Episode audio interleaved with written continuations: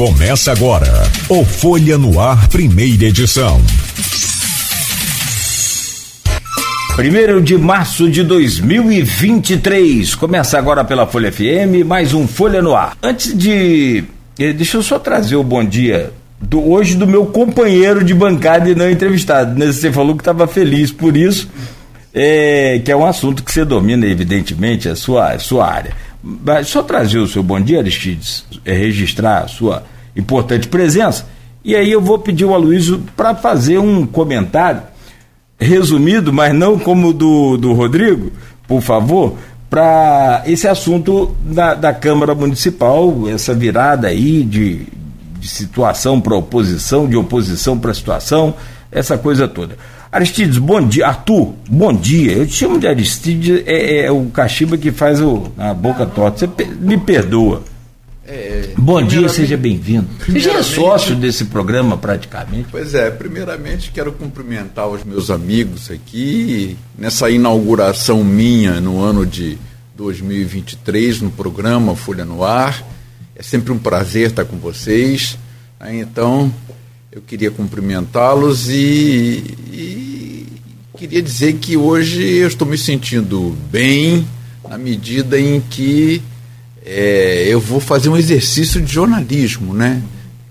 Então, um exercício de entrevistador, mais do que propriamente falar a respeito da, do assunto central sim, entrevista. Sim. Então, bom dia. A sua especialidade é pesquisador, então você é, sabe. Bom, é, sabe, esmiuça.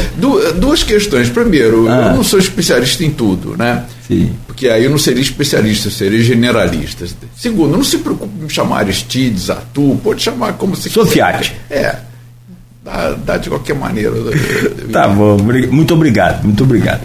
Meu caro Aloysio Abreu Barbosa, hoje também numa posição é, invertida. Ontem você, como entrevistador, né, âncora também é âncora, é, e também um pouco de âncora do programa, evidentemente, e titular dessa bancada hoje como entrevistado. Mas antes dessa parte do programa, em que a gente vai abordar é, sobre essa história é, que nós anunciamos aqui, é, da religião monoteísta e tudo isso, é, deixa eu te pedir a gentileza duas coisas. Primeiro, muita gente me cobrando, como virou uma patente sua, eu não, não, não fiz naturalmente, poderia ter feito, mas registrar o seu bom dia para os taxistas e motoristas de, de, de aplicativos, professores, pessoal que, pô, Cláudio, mas é Luiz, eu falei, rapaz, olha, deixa ele voltar que ele vai às forras toda hora falando de vocês. Mas a gente fala também, e claro, e pedir a você para fazer um comentário sobre essa situação na Câmara de Vereadores para que os ouvintes possam entender é, é, essa mudança de placas tectônicas aí que acontece. Eu não sei se placa tectônica tem tanto poder assim. Mas essas mudanças de oposição para a situação e essa coisa toda. Bom dia, Luiz, seja bem-vindo. Bom dia, Cláudio Nogueira, bom dia, Beto, bom dia, Sofiati, obrigado pela presença. E no Bom Dia Sofiati, representado aqui, fica toda a classe do magistério, que é, qual, qual a gente deve tanto, toda, toda sociedade, não só brasileira, deve tanto, né? É aquela. virou chavão dizer que todo mundo no, no Japão se curva ao imperador. Né? O imperador só se curva uma, uma categoria que é o professor do ensino fundamental. Né? É, o primeiro professor que é, compreendem que tem alguém que manda mais que o imperador, é, que é mais importante para a sociedade do que o imperador, é o professor que começa a alfabetizar as crianças. Sofiati, logicamente, professor universitário, mas enfim, é, aí mas fica. Tem uma passagem pelo ensino fundamental também. Tem? Tem. No princípio da minha carreira. Tem. Não sabia. Depois ele fala que não é especialista em tudo, tá vendo? É. Mas, é, enfim, é, toda a classe do magistério também, aos taxistas, no trecho aplicativo. Tudo, tá vendo? É, né, que estão aí, deve, devem estar com, essa, com, essa, com esse debate que tem. Esse debate que tem é, sido tem que ser centralizado, né? O governo Lula, vamos falar sobre isso no, no, segundo bloco do programa, sobre esses dois meses do governo Lula, mas esse debate que tem centralizado, que é a questão do, do preço dos combustíveis, né? É, o governo Bolsonaro, o Bolsonaro, para tentar se reeleger ano passado, ele retirou impostos dos combustíveis, impostos federais, com a força dele, é, com um acordo costurado no, no, com o Centrão, quando o Bolsonaro ainda era presidente. É, ele também retirou impostos estaduais, né, porque aí tem que ser o Congresso, não é canetada de, de Executivo Federal, tem que ser o Legislativo. E através da, do acordo costurado dele, dele com, o orçamento secreto, ele conseguiu também reduzir as alíquotas de imposto estadual. Né? É, Bolsonaro não fez nada que Dilma, por exemplo, Dilma Rousseff, ex-presidente, é, não tenha feito né, para se reeleger em, 2000, em 2014. Né? É bom a gente frisar isso. Né? É, é questão, é questão de criticar um lado ou outro. Né? Dilma também te, teve, é, subsidiou de maneira artificial o preço da, da energia elétrica e dos combustíveis. Isso acabou estourando no, no que estourou. A Petrobras, né, que ban, banca uma empresa de capital misto, estatal, mas de capital misto, que banca é, isso e acabou sendo muito capitalizado, ficou numa situação difícil, né, se recuperou e agora vivemos o mesmo dilema. Né? É, porque, na verdade, o que, que ocorre? É, um, é, quem tem carro no Brasil é classe média, classe média alta classe alta. É, classe C menos DE não tem carro. Tem no máximo uma moto, um, um, uma scooter, uma coisa assim. Então, na verdade, quando você subsidia o preço dos combustíveis, é, pessoa física, eu, eu, tenho, eu, tenho, eu tenho carro a diesel. Para mim é ótimo o combustível seja subsidiado, pessoa física. Mas quando você faz isso tirando dinheiro de Estado para pagar educação e segurança, só para citar duas pastas, e saúde, por exemplo, das, das mais importantes, você, você reduz o semestre dos Estados, não há mágica. Esse dinheiro tem, tem, tem que sair de algum lugar. Então, quando você subsidia o combustível, como foi no governo Dilma e foi agora no governo Bolsonaro, e deixa armada essa bomba fiscal, que, que acontece na, na prática? O pobre que não tem carro paga o patrão rico que tem carro pagar combustível mais barato para trabalhar. É isso que acontece. A conta no final do mês é essa. Né? Agora, isso tem consequências, né? A gente sabe que antes de Bolsonaro a, é, reduzir a alíquota federal e conseguir reduzir no, no Congresso as alíquotas estaduais a gente sabe é, o quanto estava gerando protesto. Classe média é, é, em qualquer sociedade a mais ruidosa. O quanto estava gerando de protesto é, o preço dos combustíveis. E tem outras coisas também. O preço da gasolina no Brasil é mais caro do que o mercado internacional, mesmo subsidiado. Então, tem uma, tem uma série de fatores. Agora, é, é, o, é o debate que está dominando o governo Lula, né? Porque se reduz, tem a chadeira da classe média e se não reduz, quem paga a conta?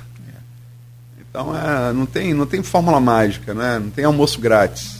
Tira de um lugar para outro. Em relação à nossa Câmara, eu falei da Câmara Federal, do acordo com o governo Bolsonaro, Arthur Lira reeleito, Rodrigo Pacheco, Senado reeleito, rele, os dois reeleitos nesse ano. É, a oposição, de, desde que houve a ruptura lá em maio do ano passado, né, em maio do ano passado, do governo, do governo Vladimir, chamado pacote de maldade, que era também uma maneira de você querer fazer um ajuste fiscal em Campos, né? E cobrar mais com algumas coisas. É, ali a coisa, a coisa desandou, o governo Vladimir perdeu a maioria, né? Que, que tinha. É, e é, que, é, quando você tem, assim, é, você tem é, um governo o governo e oposição, eles com uma bancada, são 25 vereadores, uma maioria muito próxima para um lado para o outro, é natural que as franjas, essa franja que define de um a mais, um a menos, dois a mais, dois a menos, elas sempre tem uma franja mais satisfeita e uma franja menos satisfeita. Ela busque com, com a franja que compõe uma maioria e se julga naquela maioria menos aquinhoada, ela buscar com, com o outro lado uma maior valorização. Isso é normal em política, né? Normal na vida, inclusive. É, e é, ocorreu, né, é, Nildo Cardoso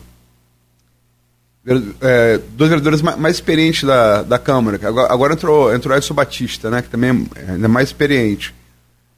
Mas é, eles se sentiam um pouco prestigiados na oposição contra Marquinhos Bacelar, com a qual Marquinhos foi eleito.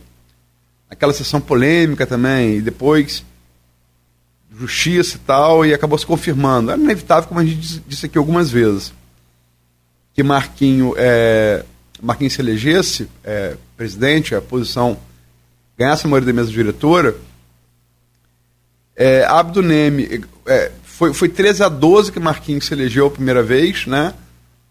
É, 13 a 12, 25 tá aí, é um, é um, um pro lado pro outro, foi Marcon Cruz ali que traiu a palavra dada, orou com o Fábio Ribeiro e votou e votou em Marquinhos, né? É, depois disso, Dandinho Rio Preto também foi para a oposição.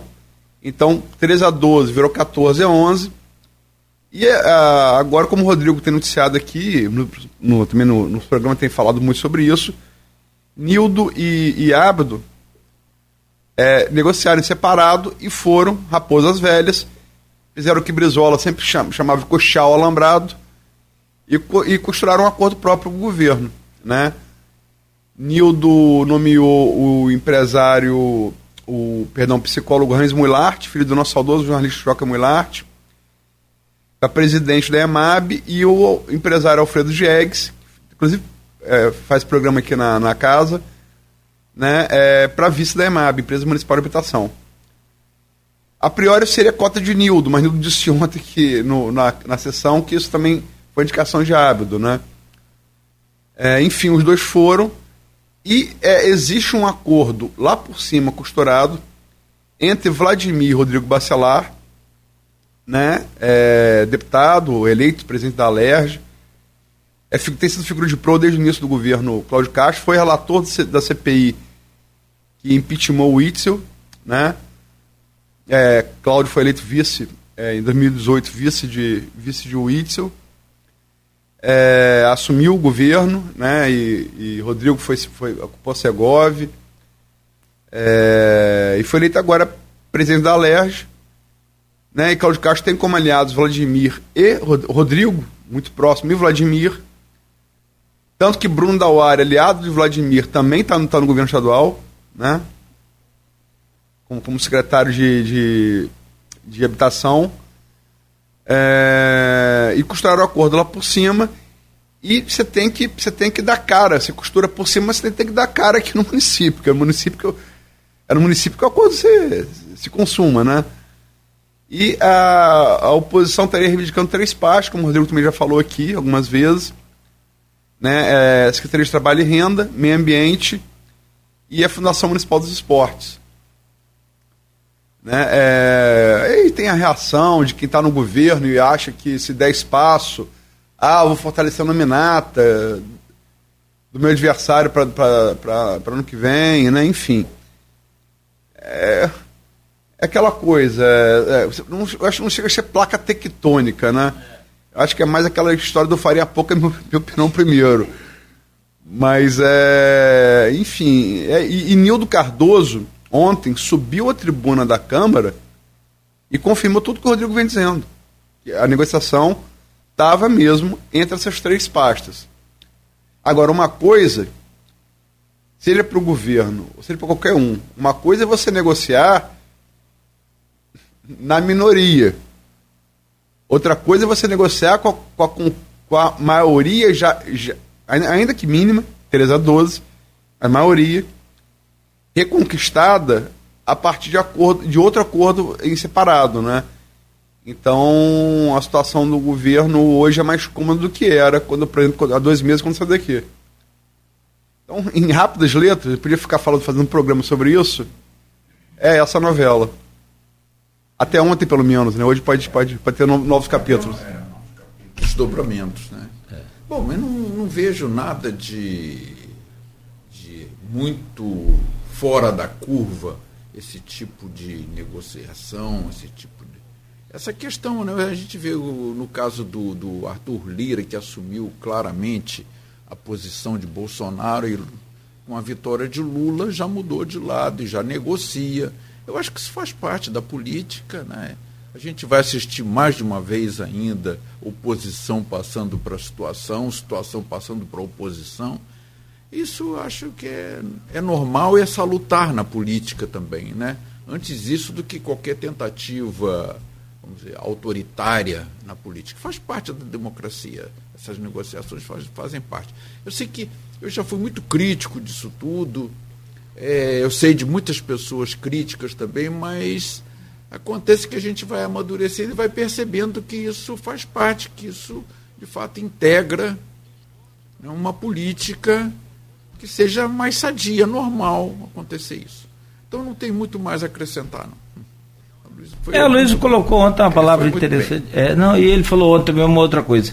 É, os eleitores, a população no modo geral, é, devem parar de demonizar essas. essas é, demonizar a política, né? essa, essa política. De, que eu, eu tenho notado o seguinte, nas redes sociais, eu frequento pouco, mas eu tenho notado isso é, tudo que acontece, o mínimo que acontece que desagrada o lado que perdeu as eleições de 2022, aquilo logo é transformado, é superdimensionado, parece que é uma coisa, é o central. Por exemplo, Houve um recorde de desmatamento na Amazônia em fevereiro, na série histórica. Pô, isso.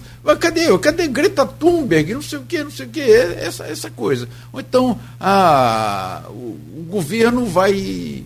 É, de novo re, restabelecer a política de preços dos combustíveis. Ah, tá vendo? Parece que isso é o central de tudo. Não é a política em si, no geral.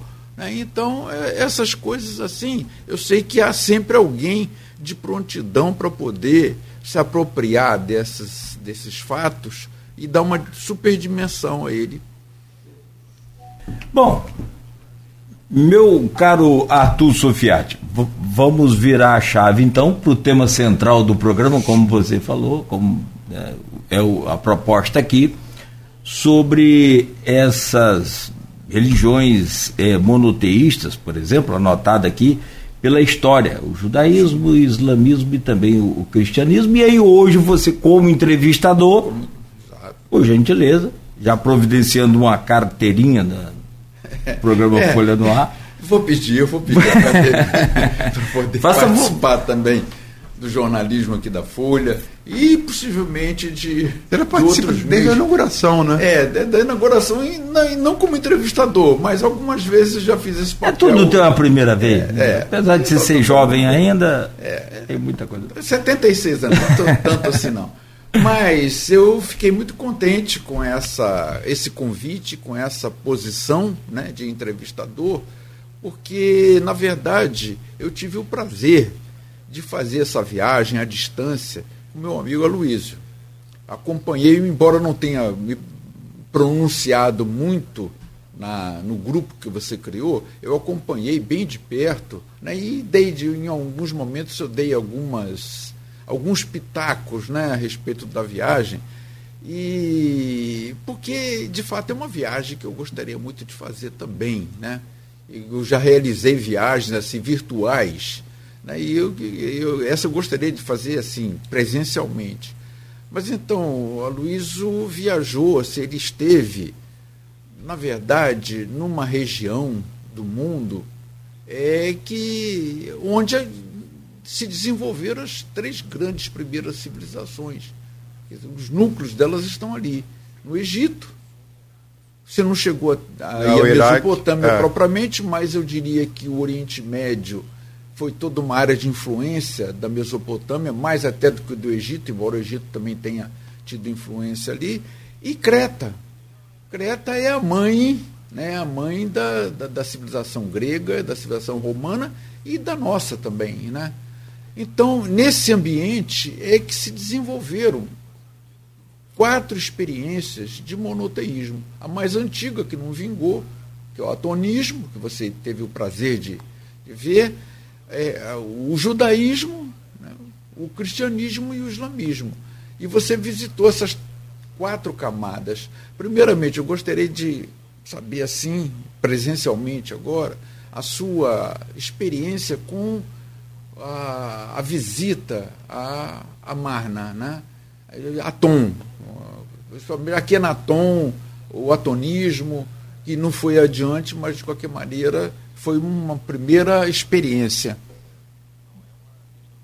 É, na verdade, é, como coloquei no texto que eu publiquei no sábado, sobre, específico sobre a subida do Monte Sinai, junto com Ícaro, é, o Êxodo, de uma certa maneira, que é o segundo livro da, do Velho Testamento, né, foi meio tipo que a, a, a bússola, né, a bússola da, da, da, viagem. O sentido da viagem foi determinado pelo, pelo Êxodo. Como é, quando eu fui em 2002 no 100 anos dos sertões, a minha bússola para percorrer aquela região foi Cruz da Cunha. E é muito interessante você fazer você pegar um livro desses livros assim, traz essa importância de pedra fundamental. A Bíblia é para a civilização ocidental como os sertões é para o Brasil. E você seguir aquilo, você vê, você confirmar fisicamente tudo que está ali. É, a gente tem que achar que aquilo que está ali pode, pode ser alguém pode ser uma narrativa, para usar uma expressão, é, uma expressão em moda, e você vê que está tudo ali, é, é tudo real. A narração corresponde ao que você vê, no caso do, Velho Testamento, é, 3.100 anos depois. Está tudo ali. É, é, é, tudo verdade.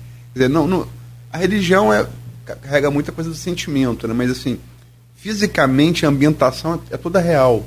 Né?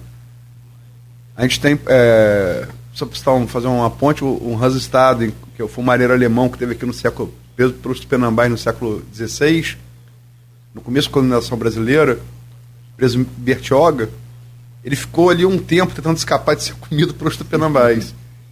Ele volta, consegue voltar os franceses, é, acho que são franceses, ele consegue voltar, são franceses, né? Ele consegue voltar para a Europa, chega na Alemanha, país dele, Gutenberg tinha acabado de inventar a imprensa, ele arruma um ghostwriter, dita as memórias dele, e de início aquilo é encarado na Europa e no mundo, né? Como, como uma espécie de realismo fantástico do Gabriel Garcia Marques. Ninguém acredita muito naquilo. Só que aí ele também descreve os animais, a fauna e a flora brasileiras, que eram muito pouco conhecidas. Quando os naturalistas europeus vão vendo que a descrição de Hans Staden dos animais e das plantas era exatamente é real. O tatu ninguém conhecia na Europa, por exemplo. É. Ah, tem um tatu e é igualzinho o Hans Stade narrou. Se o que Hans Stade narrou da fauna da flora são reais, o que ele narrou da aventura com os também é real. Esse que você sente pegando o Velho Testamento, pegando o Êxodo e indo lá ver. É, é, né, aquilo é real. Né? Não, é uma, não é uma narrativa. Né? É, e a gente começou, Sofiati, em Amarna, a gente foi descer do carro. A, a Marna não é um lugar muito visitado hoje. É, é, para o ouvinte entender, é, tentar entender, é, Freud, muito famoso pela criada psicanálise, médico, né, é, era um judeu. Né? Por isso que ele saiu, fugiu da Áustria quando os alemães estão anexando a Áustria né, e, é, e vai se refugiar em Londres. E a Áustria é um país católico. Estamos falando da década de 30 do século XX. Né? E aí é, ele, ele começa a roçar nessa coisa do, da, da origem do, do divino, né? É, na, na psique humana, como é que com, com um pouco de história, né? E, e ele vai, ele chega a um ponto que num país católico ele chega no limite, ele não podia mais escrever sobre aquilo.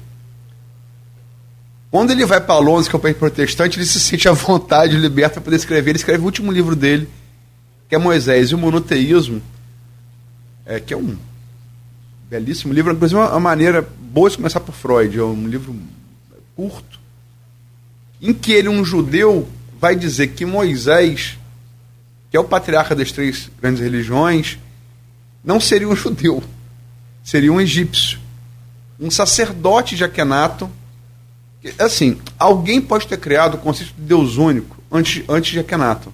É possível. Só que não há registro histórico. Não, não, não, se há, ou, é, ou não ficou registro, não foi achado esse registro ainda. Pode ser que se ache amanhã, ache e a gente daqui seja contradito pela arqueologia. Mas é, tanto no tempo de Freud, que é anos 30 do século XX, quanto no nosso tempo, que é década de 20 do século XXI, não há registro de, de, um, de, uma, de um Deus único antes de Akhenaton. E Akhenaton, ele vai fundar é, a, a, Marna, é, tira da capital, que era, que era, que era Tebas, Luxor de hoje, né? Ele coloca em Amar para se afastar desse clero é, politeísta, né? E a Marna hoje, cara, é, assim, é um lugar que não é muito visitado, é difícil de chegar, não é fácil chegar, está no meio do, do, do, Egito. Ele é um pouco distante do Cairo, mas também é distante do Alto Egito. Ele está é, é, um lugar. Aquela que, que, que é uma coisa nova mesmo, é quase que uma Brasília, em comparação com o que foi o Rio. Logicamente que o Egito é um país menor do que o Brasil. É, o próprio motorista que levou a gente não conhecia a Mar a primeira vez que ele foi, o cara é de lá, faz passeio turístico. E, e a Marna de hoje, a, a, a, a Marna de ontem, está às margens da Marna de hoje, que é o que a gente chama aqui de favela uma comunidade muito miserável, né? É, que está ali no entorno, né? É, é, e é assim, umas coisas quando aquela quando o vídeo que eu mando para você, o Sofiati me pediu para fazer restauração, uh, o hino ao Rei Sol, o, o, Pai Nosso, entre aspas, do desse Deus único, universal, que era, que era o Sol, Atom, né? É, na verdade, ele pega Amon, que era, o, que era o deus do panteão politeísta, do, do politeísmo egípcio, e transforma esse deus, que era o deus máximo, num deus único. É, Amon ele transforma em Atom. Ele funda a nova capital, né? É, e ele faz uma oração para esse deus, é o hino ao rei sol, que é realmente assim, e está preservado. Ele escreveu aquilo, é, chegou até nós, né? Os hieróglifos foram, foram traduzidos por Champollion no século 18 para 19. É, e a gente conhece, dá para ler aquilo. Então você vai pedir para eu ler. E é realmente assim, é um Deus universal e é um Deus único universal. E um Deus também dos animais, da natureza, né? Exatamente. É, agora, e ali, quando, quando eu estava ali com você, não sei se você viu umas crianças atrás. As crianças de Amarna, Amarna de hoje, vêm te oferecer fragmentos de cerâmica, que alguns podem ser mesmo da, da daquela época. É. Por um dólar, né? E, é assim, é um, muito retrato do contraste é, é, do Egito de ontem com o Egito de hoje. A Marna, a, a, a Marna é um contraste disso, né? E é uma moça muito especial ter. O lugar que Ícaro mais gostou do Egito, Ícaro, foi a Marna. Eu gostei muito, mas o Monte Sinai para mim teve uma significação é, maior. Eu acho que compreende-se muito bem isso, porque é uma tradição que está presente nos nossos dias. Diretamente no Brasil, não diria, mas indiretamente sim, através do cristianismo.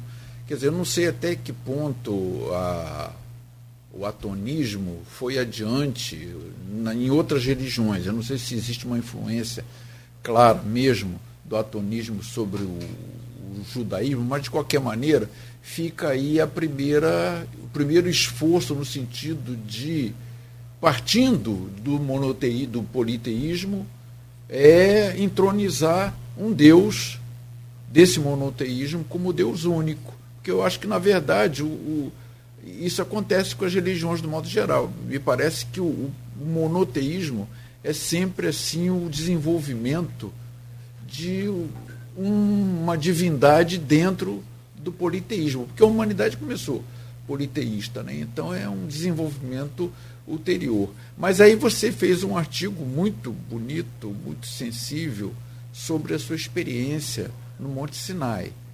Né? E eu até sugeriria que você continuasse essa série, assim, não semanalmente, não com obrigação de fazer, mas eventualmente você voltasse a esse tema relatando, narrando essa sua viagem. Então essa foi a experiência, parece que foi mais tocante, você ter subido o, o Monte Sinai e ter, tendo vivido uma experiência mais forte lá. Você podia contar de novo alguma coisa para nós? Porque eu não posso garantir que todo mundo tenha lido, como eu li Sim. atentamente. Né? Aliás, está na, na, porque, nas redes sociais, no blog Opiniões. É, é essa... bem, mas porque as leituras dependem muito do leitor. O leitor que, que conhece um pouco mais, que tem uma sensibilidade maior, vai vai perceber nuances que uma pessoa lendo natural, comumente assim não vai notar. Então seria interessante agora ouvir né, esse relato, essa experiência no Monte Sinai. Essa tentação que você poderia ter sofrido, né? Na hora que desceu, você não teria encontrado lá as pessoas revoltadas, adorando bezerro de ouro, como aconteceu com Moisés? Na hora que eu voltei, também uma queda. É, na, é, mas não bati de rosto porque eu apoiei com as mãos. Né? É. Até porque na descida você tende a ser mais. A velocidade tende a ser mais rápida e você tende a ser mais descuidado do que na, na subida, né?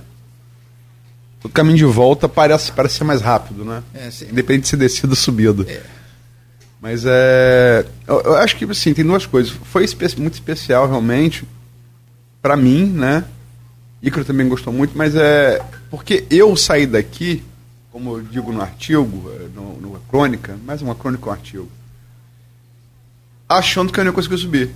Porque eu tive, dois dias antes de viajar, eu tenho uma disco antiga, né, na, na lombar, que quando dá crise, não sei que. Quem já teve é, dor de hernia de disco, é, sabe, é uma coisa alucinante de dor né? É, comparava a dor do infarto, dor do parto, dor de dente, que são as piores, a dor lancinante. E você trava o corpo. Não, não tem jeito. Você trava a perna, trava braço, como se, como se fosse. No quadro sintomático parece um derrame. Né? Você trava, você não tem, você não tem movimento. Não tem o que fazer. E trava mesmo, entendeu? E eu tive essa crise, eu estava dando banho no meu cachorro.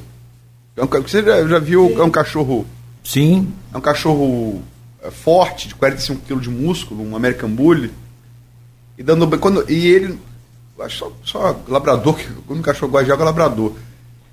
Ele não gosta do banho, então tem que manobrar ele, tipo como se fosse um jiu-jitsu, tirar a base de apoio dele e fazer uma alavanca. Uhum. Pra poder derrubar, poder virar de posição, poder lavar ele direito. Quando eu fui, e ele fez pressão para um lado, eu fiz para o outro, eu sentado no, no box, eu senti hum. na hora que puxou a, a, a. Eu falei, pelo amor de Deus. Não foi pelo amor de Deus que eu falei, não. Foi uma coisa que, eu não posso reproduzir aqui.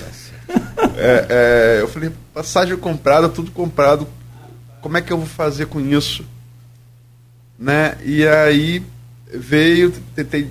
É, tinha acabado de dar o banho, né? Que faço o menos, menos possível. Arruma a mala, que é a posição que é, na lombar você tudo, né? Você fica em pé, você. Se abaixa, Léo. É, e é, é e eu falei, rapaz, ferrou a viagem. Ferrou o que, eu vou fazer na minha vida. Eu já fiz a infiltração, é, infiltração é, hospitalar, que é o indicado nesse caso. Né? Mas eu não tinha tempo, era dois dias, não tinha tempo nem para marcar nem para fazer, não havia tempo. Não tinha tempo. Eu é, fui, é, e, e aí fui, viajei, viajei no, nesse mesmo dia com o Ícaro Sentei, consegui e tal. Falei, cara, você vai ter que ser. Porque quando a gente viajou ah, anteriormente para a Grécia, por exemplo, foi outras viagens que ele era criança, e a gente foi a Creta, na pois viagem é, anterior. Então, é por ah, isso que eu tô. Ah. É, eu, eu, eu era o, o, o, cara que pegava as malas, porque ele era pequeno, né? Eu falei, ó, você vai ter que agora ter as forras, eu vou ter que as forras, eu não vou poder pegar peso nenhum. Ter que pegar as suas malas e as minhas, né? Entrou no carro, na, quando chegou ali. É, no, em, em, em Casimiro, que eu parei para abastecer, estava sentado. Quando eu desci, botei a perna para descer, eu não desci do carro. De novo apareceu. Não, ela estava ali, né? Ah, ela nem tinha saído. Ela nem tinha saído. É, eu fiquei muito tempo sentado. Não, quando eu fui de carro para o Rio para pegar o avião. Sim. Na véspera, antevéspera. Sentei no carro, tá, tá suportável. Quando eu parei, saí de Campos, eu parei Casemiro, eu não conseguia descer do carro. A perna esquerda não, não rodava para descer do carro. Imagina. Eu falei, ferrou. Ferrou. A viagem está perdida. A viagem está perdida. Aí liguei para Luiz Otávio Enes, que é Mota, que é meu clínico. É, filho do grande, saudoso é, Pedrinho Enes. Mota, que, que foi meu sogro, né? Casado com a filha dele.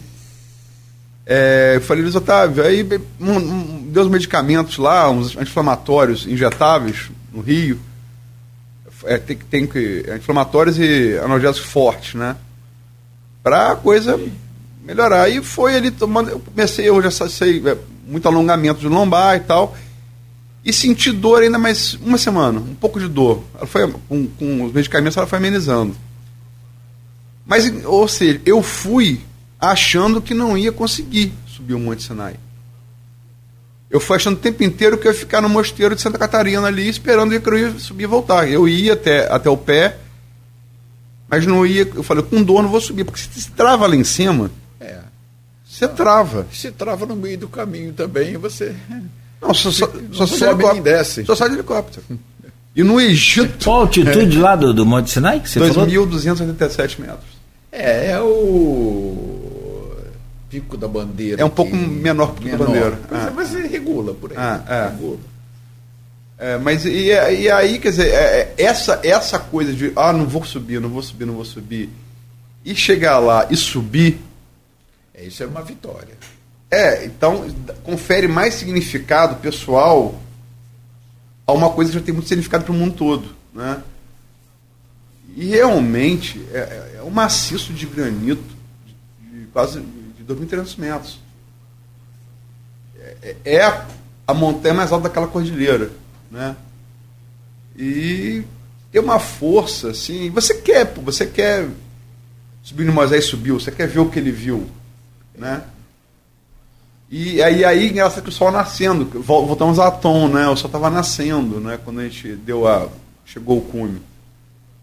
E assim, é, mas, mas, mas, é diferente, né? não, é, não é qualquer pessoa que vai ter essa percepção lá no alto do Monte Sinai, que vai ter essa sensibilidade toda de, de olhar pra, do alto para baixo e falar: eu estou aqui no local em que as três grandes religiões monoteístas da, do mundo até hoje né, começaram então, com, com a, as tábuas da lei, Moisés desce, luta ainda com o politeísmo, mas ele vai impondo, quer dizer, ele não, ele só, sozinho não, mas outros mais vão impondo uma concepção monoteísta de mundo. Mas você teve, além dessa experiência, você entrou em sinagoga, evidentemente, né?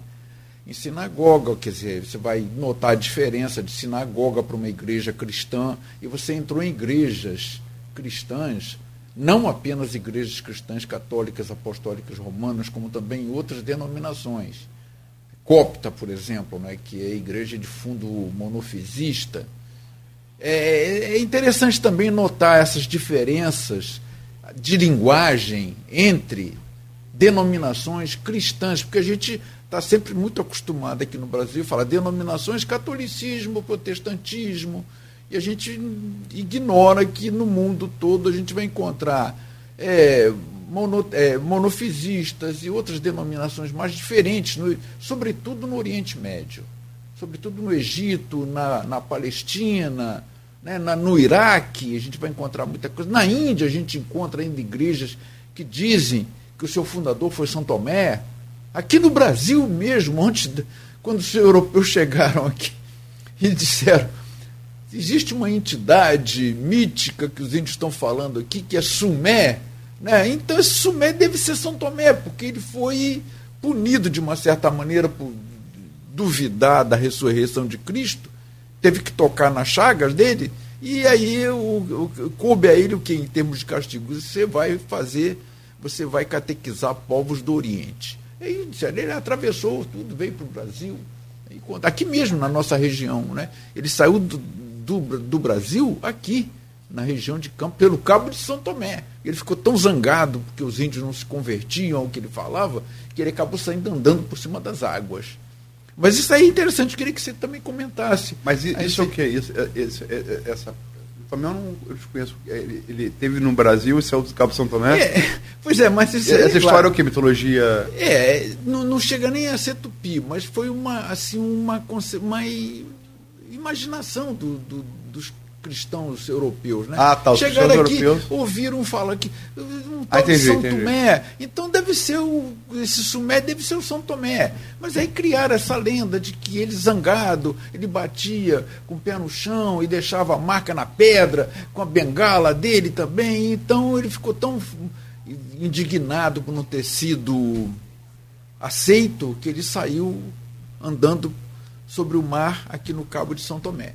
Que na verdade não tem nada a ver. O Cabo de São Tomé ganhou esse nome por ter sido encontrado no dia de São Tomé. Né? Não tem nada a ver com essa saída de São Tomé pelo mar. Mas, já é um pretexto pro É, Sumé. Mas, mas eu, não quero, eu não quero entrar nesse assunto, não. Eu quero só que você faça esse comentário a respeito dessas experiências que você teve em, nos desdobramentos do judaísmo visitando outras gre- igrejas e a experiência de igrejas cristãs orientais. É, o próprio mo- mosteiro de Santa Catarina, que eu, que eu me, que eu me referi, que está no, tá no pé do, do Monte Sinai, é o templo é, cristão em atividade mais antigo do mundo. Não há um, um mais antigo que ele, é, século VI. Né? É, Catarina era, era a mãe de, do César Romano, já, já, no, já no Império do, do Romano do Oriente, Bizâncio, né? Que foi lá, porque tá, tá lá, quer dizer, ela acho como eu, tá, tá lá, vou ver se isso realmente bate com o que. Ela foi lá, ela teria subido, né? E depois foi beatificada pela igreja, né? Mas é um, um templo, é um templo, é uma igreja ortodoxa grega. Ela não é católica romana, ela é católica ortodoxa grega. Eu me lembro que até brincando, eu comprei lá para minha mãe é, uma lembrança, minha mãe é religiosa, diva, e aí falando inglês, né? Você fala inglês, você não fala árabe, por óbvio. É, e aí um daqueles, é, eu falei no final, é, mas é bom você falar bom dia, boa tarde, boa noite na língua local.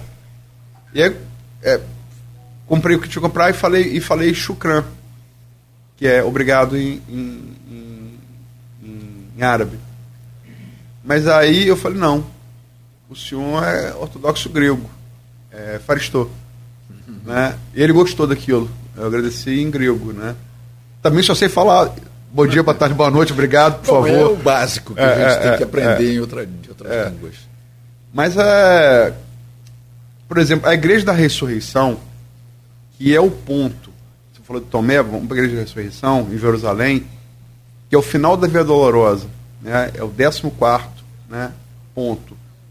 Da Cristo desde eh, começa com ele entrando pelo Portal dos Leões, em Jerusalém, na Cidade Velha. Né? Ele é julgado, ele é supliciado, aí você vai ponto a ponto. Em alguns momentos ele conta com Maria, outros momentos ele na cruz cai e alguém o ajuda, né? E cada um desses pontos é marcado, né? E o final é onde ele foi crucificado no Gólgota. E muito perto, assim, é, é no mesmo templo, né? No mesmo igreja da ressurreição, tá onde ele teria ascendido aos céus. É, que é o local mais importante para qualquer cristão, né? O local onde ele foi é, é o mesmo templo, onde ele foi crucificado, que é o final da Via Dolorosa, e onde ele teria ascendido aos céus. É, a, a- a- a administração da, da- daquele local, é, é eu não sabia da força da Igreja Católica Armênia. Não sabia. É muito forte. Muito. Eu Mas não- lá, não diria. Aqui. Sofiati, lá, lá são, é, a administração da, da Igreja da Ressurreição, que é o ponto mais importante para qualquer cristão do mundo, né? é a meca do cristianismo, colocamos assim, né? a Caaba, melhor dizendo, do- é a Caaba do, do, do- do cristianismo. É. Sim. É, ou o Monte Sinai para o judaísmo, né? que é, tem a força de. de- de de- enfim, a coisa, o ponto mais importante. Ela é administrada por quatro igrejas católicas católica romana, apostólica, apostólica romana, ortodoxa grega, a ortodoxa é, russa e a católica armênia. E pelo menos quando eu fui lá, quem mandava lá eram os armênios. Quem controlava a fila, vai você, vai você tal, que você entra no, loca- na, na- no ponto onde Cristo, é, Jesus teria ascendido aos céus, tem que entrar e sair, né? Tem que entrar e sair. É, e eles são rigorosos. Ah, vai você, você está demorando muito, vem. Que deve ter um É, é. enorme de visitantes. É, e assim, é, e, você sente também, assim, é, o cristianismo, é é- é, eu fiquei muito impressionado, porque você, você vê muito é, a renovação da fé, né? Assim, no- nas pessoas que vão visitar. É, onde eu senti que, assim, que é uma fé contínua, independente. Eu, eu- no, no, no romano, católico romano, eu senti um envelhecimento do, do- da, da- é, físico da fé no sentido das pessoas que. As que vão lá. Né? São pessoas de mais idade. Eu fiquei muito impressionado como o eslavo é católico. Daí talvez o primeiro Papa não italiano do mundo tenha sido João Paulo II, que é um polonês. Eles são. E assim, não tem distinção de idade. Vai até bebê. É, bebê vai lá com, com os pais. É uma fé o grupo que a gente cruzou, polonês, que a gente cruzou no, na Igreja da Ressurreição, é, a gente vai encontrar com eles de novo em Jericó, é a cidade palestina, né? E na subida para o templo, onde Cristo jejuou, né? É, e aí a gente encontrou com eles lá, e eles reconheceram a gente, nós a, nós a eles. E ele estava esperando, que aí é apertado, em Jericó você sobe, tem um teleférico, você sobe, você vai caminhando. É pior que essas escadas aqui também. Você vai caminhando em subida, também é ortodoxo grego. É ortodoxa grega. E aí quando eles viram a gente reconheceram, eles falaram, aí tava. Você tem que ajoelhar, rezar e sair para dar lugar a outro, porque tem muita gente ali, né? Não, eles, o, tinha um polonês que parecia o Gólata, aquele. O, o, Gólata, o Gólata foi o pugilista polonês. Parecia o Gólata, um cara enorme, forte. E falando, não, pode ir vocês. Eu falei, não vou contrariar, não, é. Vamos lá, vamos lá. E, mas foi legal, foi um momento de, de, de reconhecimento, né? A gente olhou e rezou ali em, em, em Jericó. E a igreja copta, que você é, citou, que você sei que você tem grande apreço por causa do Toynbee, do historiador Arnold Toynbee, até falou no grupo na época. É, falei, de fato. É, ele ficou impressionado, muito emocionado quando ele visitou igrejas coptas na Etiópia, que na verdade é o país que concentra mais essa, essa, essas igrejas e essa expressão do cristianismo. É, eu fui também na, na de São Baco, né, e São Sérgio de São Baco, eram dois guardas romanos que, é, que foram beatificados depois pela igreja, que se converteram ao cristianismo, é, que é ali no Cairo, né, é também, é, é, e é onde, é onde é, José Maria e o menino Jesus teriam ficado, né, é, segundo uma das, versões, uma das versões dos evangelhos, que eles teriam fugido do, do censo de Herodes na, no Egito, né, onde eles teriam ficado. Então, é, posso dizer assim, do, do, do, dos cristãos, assim, é, é, é, muito, é, é muito presente e é muito diverso. É, e o, o, o, sentimento, ele está presente em, várias, em vários tipos de povos e países, civilizações, mas assim, é legal você ver que, é, e aí tendo fé ou não, isso é questão pessoal de cada um, não estou julgando, mas a necessidade de expressão é muito forte e, e, independe da... Ele se sobrepõe à cultura. Pois é, então essa, essas, essas barreiras, esses limites ou essas fronteiras, digamos assim, é, de, de, de, de, doutrinárias, por exemplo, parece que são colocadas em segundo plano e um católico apostólico romano pode muito bem se entender com um católico ortodoxo ou de, outra denominação, né, que sem, na verdade, parece que é um lugar de ecumenismo, embora a gente saiba, por outro lado, que seja um lugar de bastante intolerância também, né, na medida que a gente tem aqui essa guerra antiga, esse conflito antigo entre árabes e judeus, entre os palestinos principalmente com os judeus, mas isso é uma coisa que me parece posterior, uma coisa mais recente do que essa daí. E aí, eu, se me permite, a, a minha experiência com a igreja ortodoxa, dois casos muito rápidos. Eu estive no, no, no Paraná visitando, é, é, por curiosidade mesmo. Estive numa igreja ortodoxa russa e um, poucas pessoas, participando de uma missa, eu com meu avô, ainda que era vivo, e no final o, o padre falou, ah, aqui a, a hóstia e o, o vinho. Eu falei, não, padre, nós não somos fiéis. Não tem problema. Aqui todo mundo é, vai ser bem recebido. No final, nós fizemos a, a, a, comunhão e ele falou assim, vocês são daqui? Não, eu sou, eu moro no Rio de Janeiro. Meu avô falou, eu também eu sou daqui, mas eu não tenho ligação. Não tem problema, eu convido vocês para almoçarem comigo. Então, achei aquelas, aquele gesto assim tão, tão humano, tão simpático, né? Que nós ficamos tão cristão. Né, pois é, e ainda ganhamos, eu ganhei um livro né, da, da Igreja Ortodoxa. E outra experiência foi com Vera, minha mulher, no Rio de Janeiro, que nós visitamos ali perto do, do Largo de Santana, do, né, uma igreja é, maronita, e ela ficou assim meio constrangida de entrar e tudo mais. Quando entrou, viu lá Nossa Senhora do Pé Perto Socorro, se sentiu em casa. E o padre falava em um, um português muito carregado, com sotaque libanês, né, e, dizia, e falou até, era na Páscoa. Olha, aqui em Líbano nós não. O ovo para nós é ovo, quem bota é galinha. Aqui vocês é coelho que bota ovo aqui para vocês. então, me parece que ali o, todos os gatos são pardos. Né? As pessoas de uma denominação entram na igreja de outra denominação e há essa circulação bastante que me parece proveitosa, bastante ecumênica, né? Mas além disso, você visitou as paisagens relacionadas ao, ao cristianismo, né?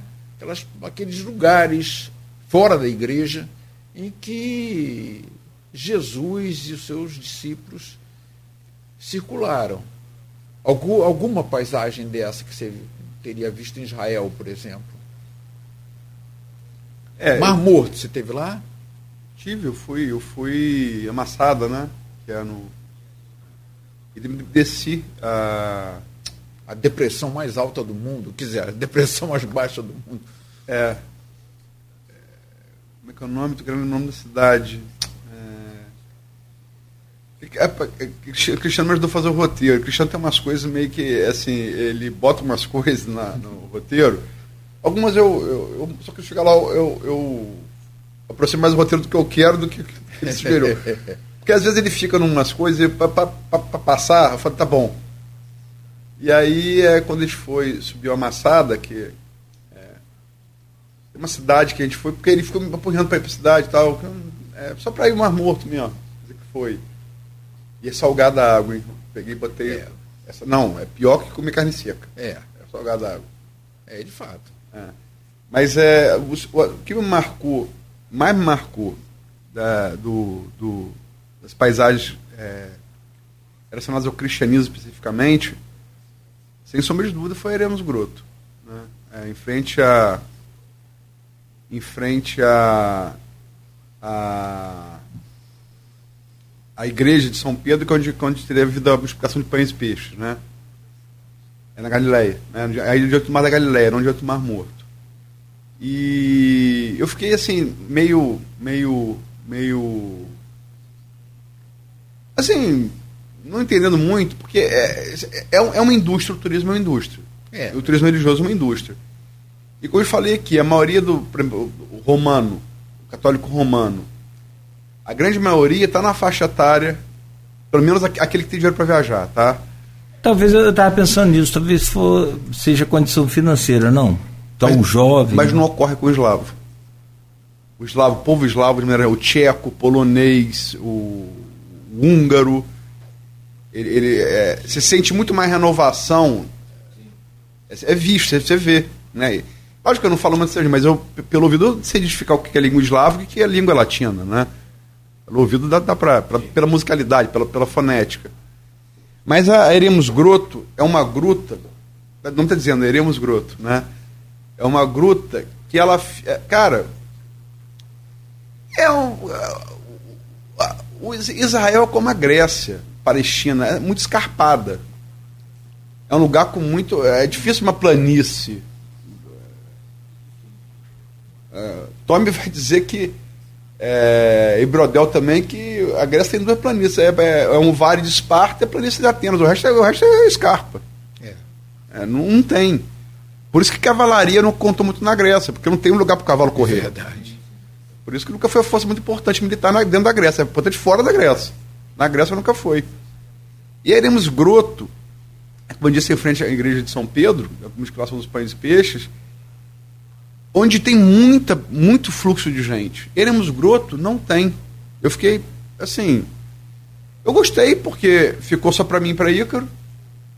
O tempo que estava lá, ninguém chegou ali. Que é a gruta onde Jesus orava sozinho. É lindo. Diante do Mar da Galileia.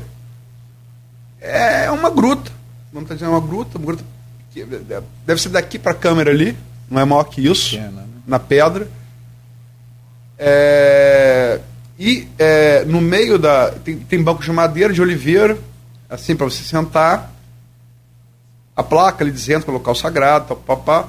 E uma oliveira que brotou no meio desse banco, de, no fundo da gruta. Você, aí a religião é mais, é mais druida do que, do que. Eu senti é. que como se aquela oliveira fosse um pouco Jesus, né? É... E, e, assim, por que, que ninguém vai lá? Porque ela é escarpar, um pouco escarpar. Mas assim, é uma caminhada um certo nível de, de perigo. É, se você cair ali, você está. Você, é, imagino. É, você não está, mas é assim. Qualquer um que faria. É, é, e, e, mas eu entendo assim que não é explorado turisticamente, porque realmente é uma, é uma subida, para subir e para descer, para gente de idade, não é, talvez não seja tão fácil, né? Mas não é nada também tão difícil. Assim, vamos botar assim, é uma subida de. Você anda 200 metros, escarpado, mas você anda, né? E eu sei que a energia dali, e você assim, sentado onde Cristo sentava, para orar é, sozinho, olhando para o Cristo olhava, é o Mar da Galileia, e é lindo, é uma vista linda. É, e tem também ali, é, há uma distensão na, na história. É, se é, tem um local um pouco mais acima da Aremos Groto, anda assim, 50 metros, tá? É subida. E aí tem um local ali onde poderia ter sido Semana Montanha. Embora o local de adoração, e aí a Igreja Católica Romana que administra, é o, o, o a Igreja da, da, das Beatitudes, né? Que fica no Monte das Beatitudes, que é onde a tradição diz que foi Semana Montanha. Né? A progressão mais importante de Cristo, a base do cristianismo. É claro. Que pode ter sido no Monte das Beatitudes, onde hoje as pessoas vão, eu fui também. Também uma energia fantástica. Tem um hotel ali para administrado pela Igreja Católica Romana. Todo, quase todos os papas ficaram ali já, da, papas romanos. Mas pode ser também nessa, nessa, nessa, nesse, nesse local da Eremos Daremos Groto. É, é, próximo, é 50 metros para cima, subindo. E eu me lembro que eu e o Icaro ficamos pensando, conversando sobre isso, onde teria sido e tal. Aí Icaro falou, ah, a energia que eu senti foi. Uh, foi na, na Aremos Groto. Eu falei, filha, porque estava sem ninguém, você. É, é, religião tem muito disso, né? O, é o que você está sentindo, né? É, e, e, e, e, realmente na, na, na, no Monte de Atitude, é, é, muito mais, muito mais gente, muito mais fluxo. É, tem uma estrutura melhor, né? Porque quando você tem muita gente, você tem que ter estrutura, né? Agora, aí você vê. Ícaro falou comigo que ontem comigo, que eu não sabia disso, que ele voltou a rezar diariamente depois dessa viagem. Ele, o hábito que ele tinha perdido, né? Eu, eu, eu é coisa chata falar isso, mas eu, eu nunca perdi. Eu sempre, eu sempre muito pouca gente, muita gente estranhou essa viagem minha, porque muito, muito pouca gente. Você é uma das poucas pessoas que conversava sobre isso. Eu não tenho religião, mas tenho uma religiosidade. É, é verdade, é o que acontece comigo. Quer dizer, é aquela questão de, por exemplo, de chegar num lugarejo mínimo do Brasil, do mundo, e encontrar uma igreja. Eu falo, bom, eu, tô, eu estou no, no, meu mundo, né? eu estou no mundo que, em que eu nasci, que eu fui batizado. Eu posso ter sido, eu tenho muitos pecados né? Eu não, não segui direito, não segui o que esperavam de mim. Meu tio queria que me, me crismar, aos oito anos eu me rebelei, depois eu não fiz primeira comunhão, depois eu fui me afastando, mas eh, como é que eu vou dizer? Acho que eu e a Luísa somos cristãos. Nós somos cristãos, não sendo, talvez até mais do que um cristianismo assim, muito comum que a pessoa é. E, e não, não, não vive, não tem muita consciência, muita clareza daquilo que está vivendo. Então eu acho que isso não vem muito ao caso, não. Eu acho que o que conta mesmo é o, esse sentimento maior que a gente sente. Mas aí eu, eu quero continuando aí na, na, na condição de entrevistador, não. Aristide? Não, não, é Arthur? É, é, só essa pergunta, posso fazer? Sim, eu estou aqui é, me exercendo, é, é, é quer dizer, exercendo a função de não ser atrapalhador. Não, o que, que eu faço muito bem, que é atrapalhar. então, para mim, está um martírio. Mas, assim, claro que, que preciso que a gente ouça, aprenda, eu acho que isso é bom para todo momento. É, mas você pode deixar o gancho, a Luiz responde no, no próximo Não, bloco? Eu prefiro você prefere no, no, próximo, no próximo bloco? bloco? Eu tenho uma pergunta também para o Luiz. Mas eu, aí, você pode responder do próximo bloco, a gente faz um intervalo. Porque eu tenho um amigo que ele não acredita em Jesus. Ele acredita em Deus, ele não é ateu, é diferente. Ele acredita em Deus, mas acha que essa história de Jesus é tudo invenção do homem para sei lá o quê. O, não vou falar o nome dele, ele é muito conhecido aí, foi empresário muito tempo, enfim. É, a minha pergunta para Luiz é como você falou, vocês se definem como cristãos, né? É.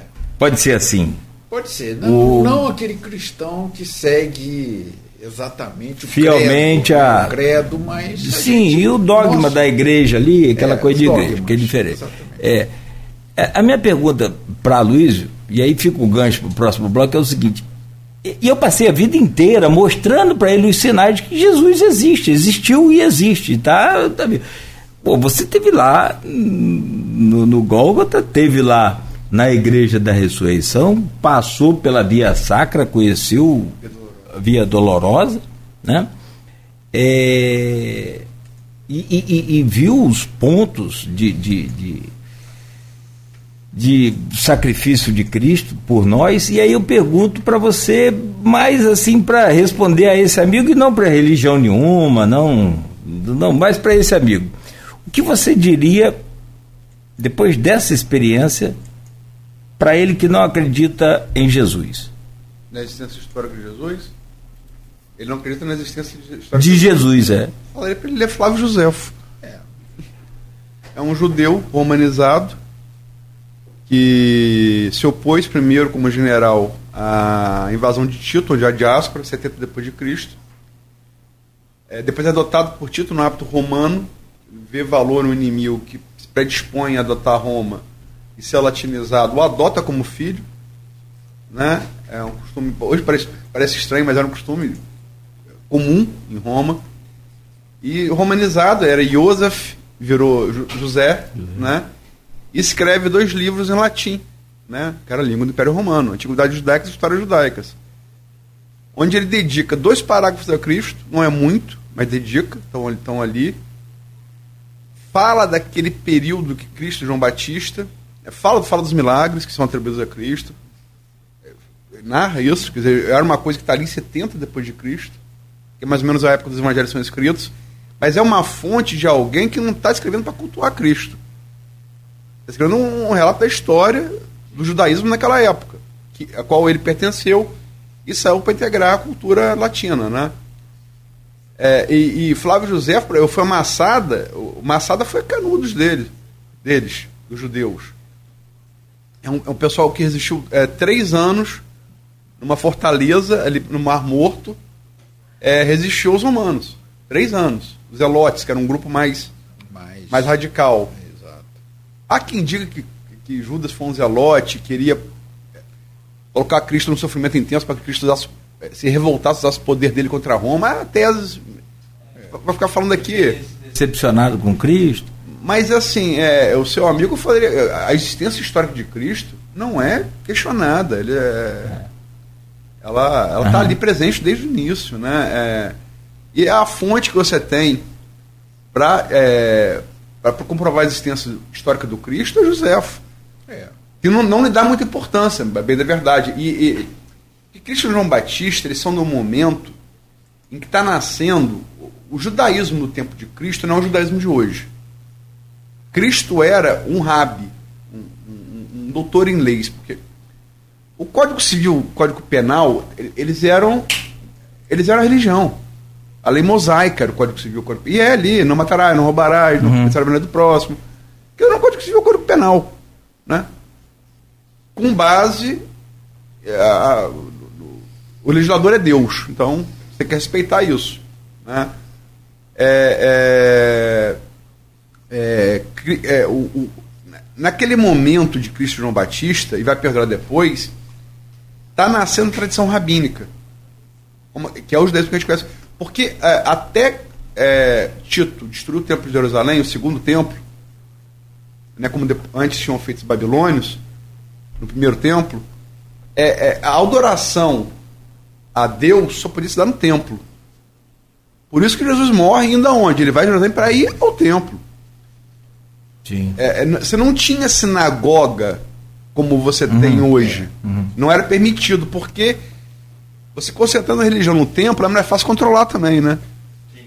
É, como de fato Cristo questiona aquele status quo, é morto por causa disso. Né? Caifás, os sacerdotes, os fariseus, os saduceus, né?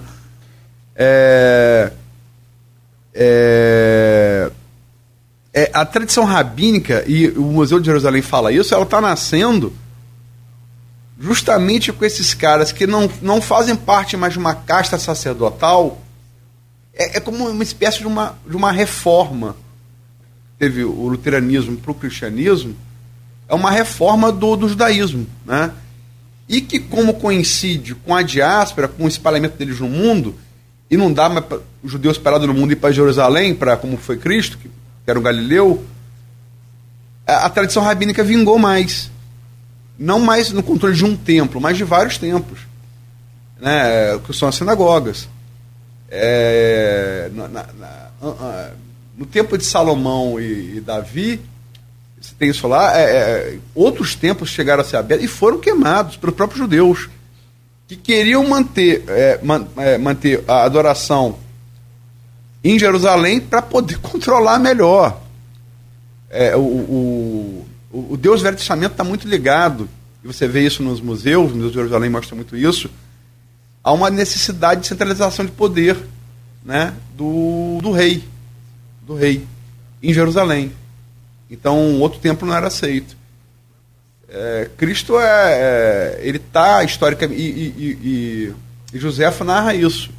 Como também narra que há vários candidatos a Messias ali, não é só Cristo, não, tem vários. Ah, sim. E tinha, após era Cristo, uma, uma, vários outros é.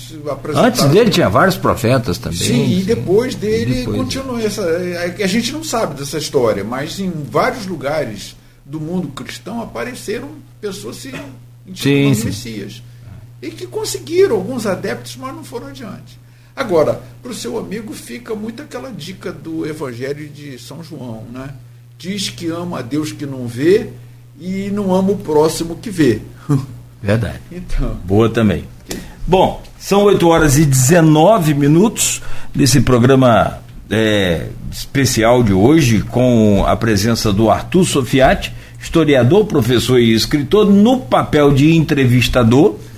E o entrevistado, no caso, o Aloysio Abreu Barbosa, referente a essa recente viagem lá ao a esse berço que a gente falava da, da humanidade né, mais é, cedo, das, três das três grandes religiões monoteístas, que tem somente um Deus, né, que é o judaísmo, o cristianismo e o islamismo.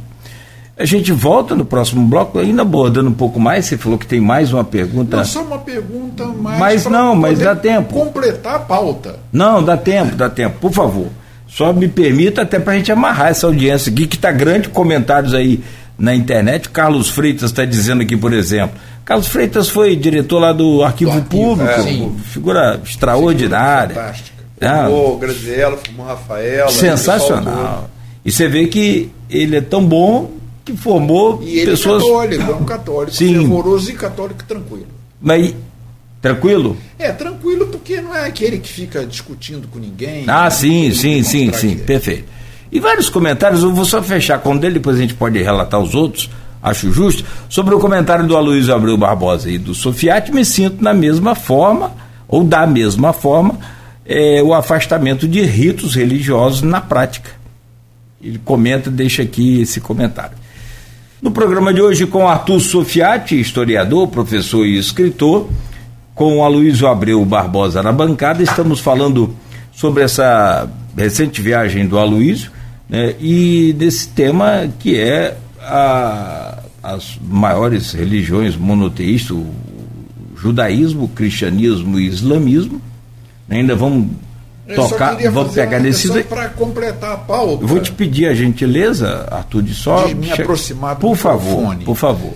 É, para completar a pauta, eu queria ouvir o Luiz a respeito do, da experiência, de alguma experiência que ele tenha tido com, com o islamismo, né? porque o, o judaísmo o judaísmo se afirma como uma religião monoteísta, tendo ou não tendo ligação com atonismo, e indubitavelmente que o cristianismo nasce daí. Mas o cristianismo já traz muito de uma tradição grega que dá a ele né, aquele número enorme de imagens que o judaísmo não aceita. E o islamismo retorna, de uma certa maneira, ao judaísmo na medida em que as imagens de pessoas, pelo menos, não são admitidas, a não ser dentro do Irã.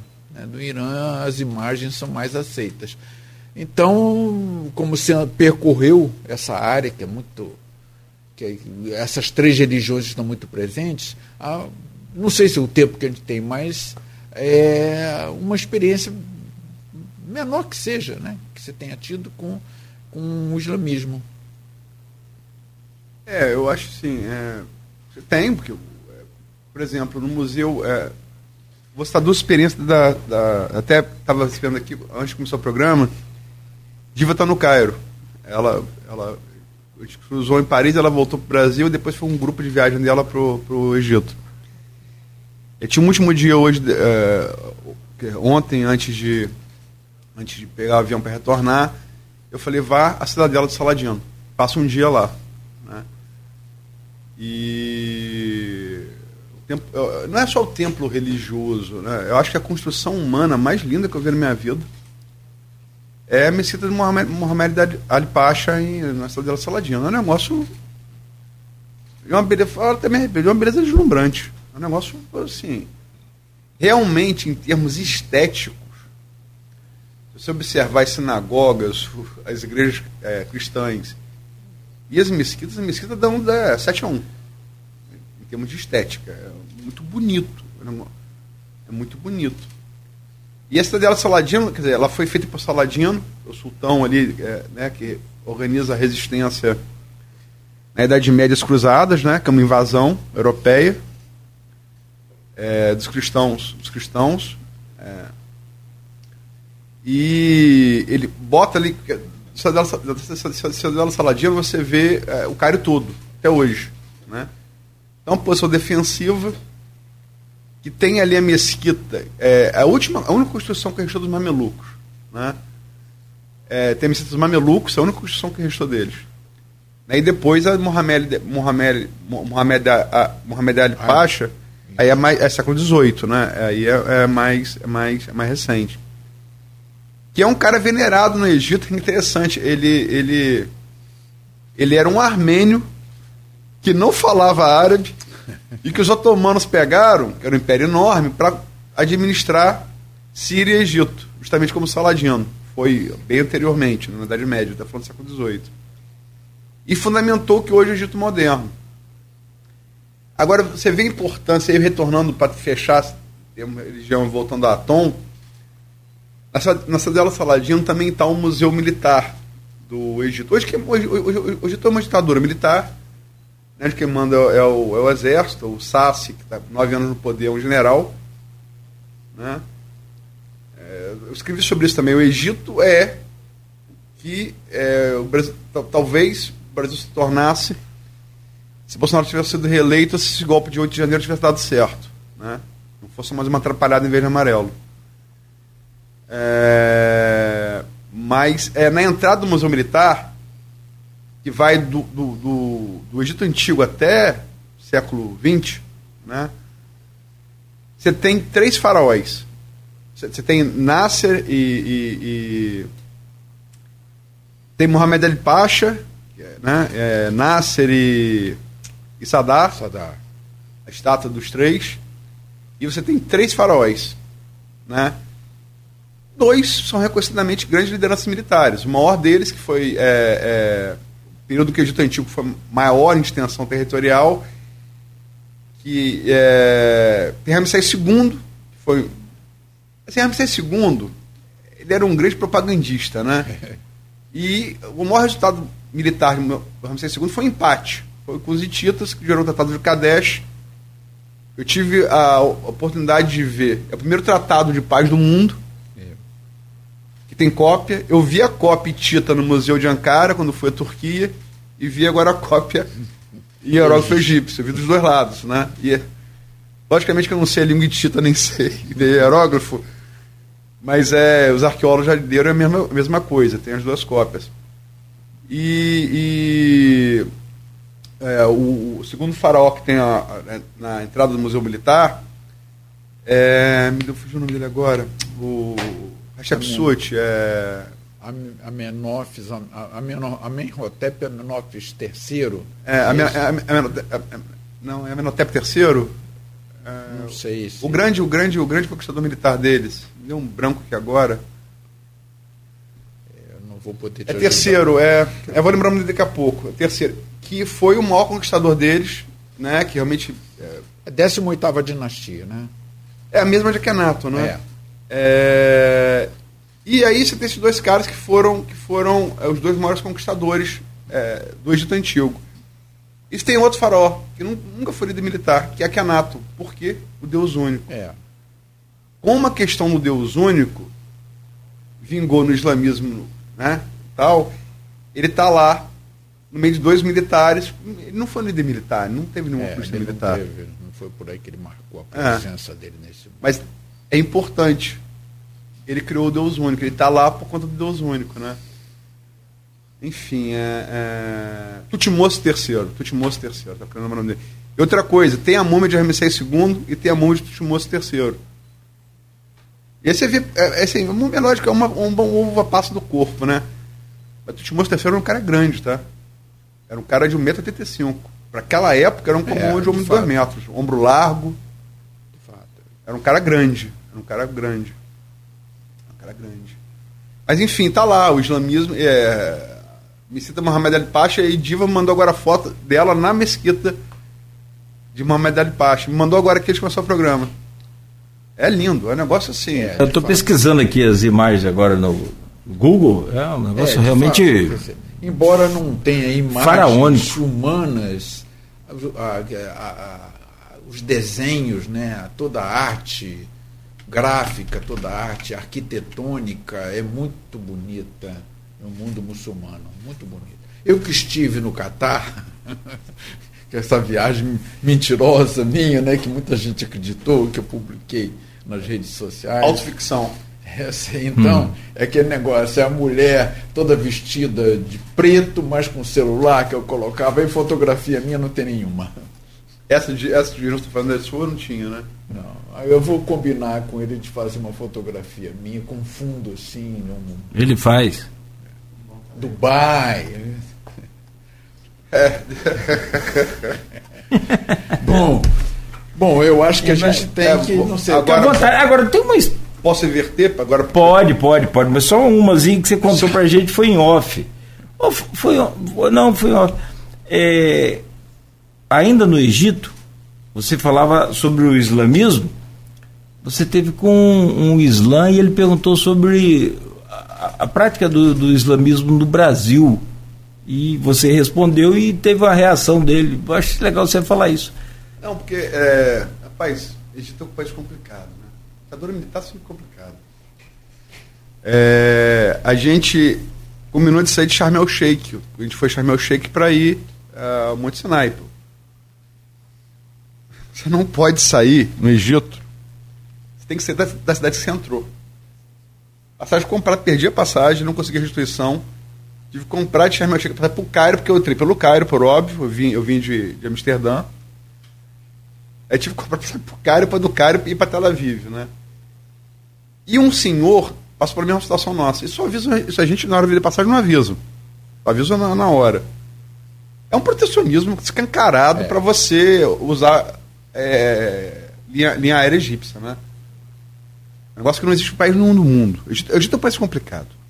O Egito é um país, infelizmente. E você não foi em excursão, você foi não. independente. A, uma excursão fatalmente me orientaria dessa, é, claro. dessa porque não existe lugar nenhum do mundo isso.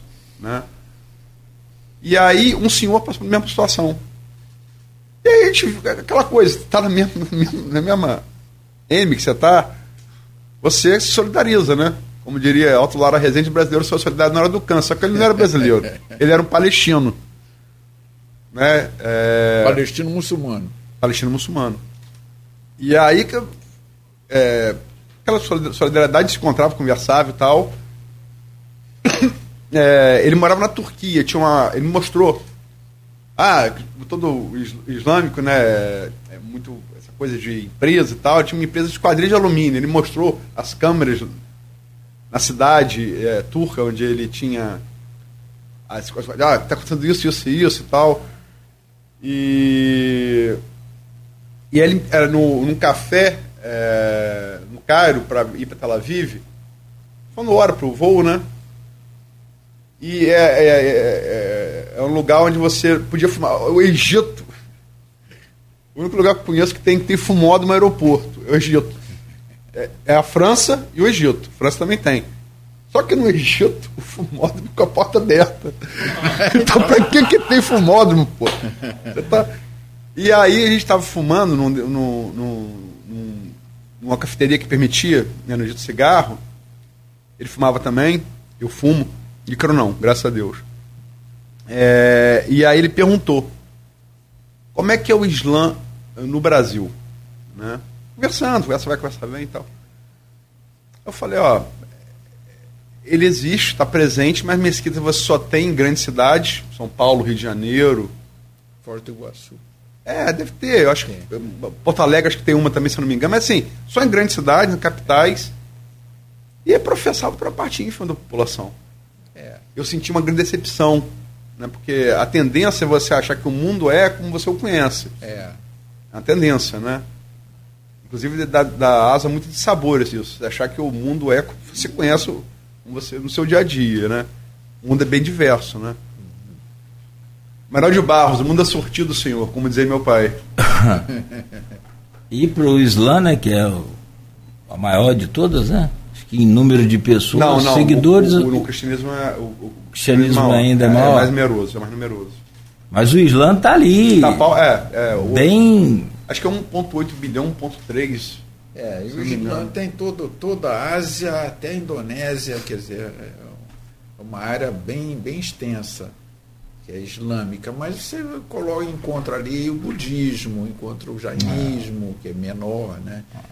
encontra o hinduísmo, o cristianismo também está ali, então está difícil você estabelecer um mapa assim com pureza sim, sim, sim. atualmente. Se você considerar o, o confucionismo religião, o maior confucionismo. É.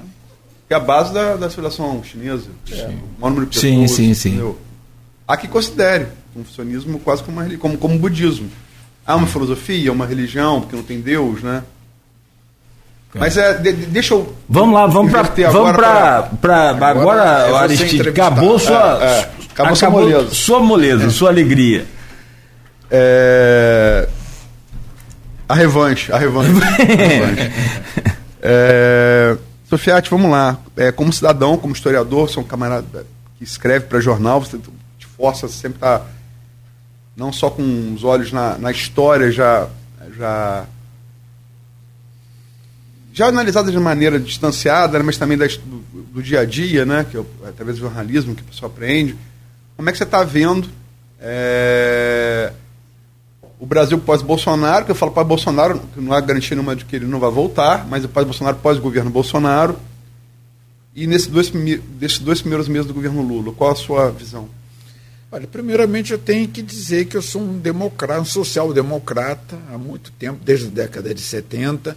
Eu venho cada vez mais consolidando essa posição, acho que aprimorando essa posição. Então, para início de conversa, eu tinha problemas muito sérios com, com Bolsonaro, né? porque Bolsonaro era aquilo de. A cada gesto, a cada declaração, me deixava com o coração na boca e sempre com medo de que acontecesse alguma coisa. Né? E, então me deixava em pânico. Então eu senti um certo alívio com a vitória de Lula, embora eu nunca tenha sido lulista. Né? Mas achei que entendi que Lula não só ah, voltou de uma maneira mais light, uma maneira mais democrática do que nos primeiros dois mandatos dele, do que ele também tranquilizou mais o Brasil. Porque voltou à política. Uma política negociada dentro dos quadros do que a gente entende como democracia. É, é boa a democracia? A democracia é boa, tem problemas muito sérios, mas é lidar com isso politicamente. Não é lidar com sempre com uma ameaça de, ó, se não sair do jeito que eu quero, eu vou promover um golpe, deixar isso se no ar.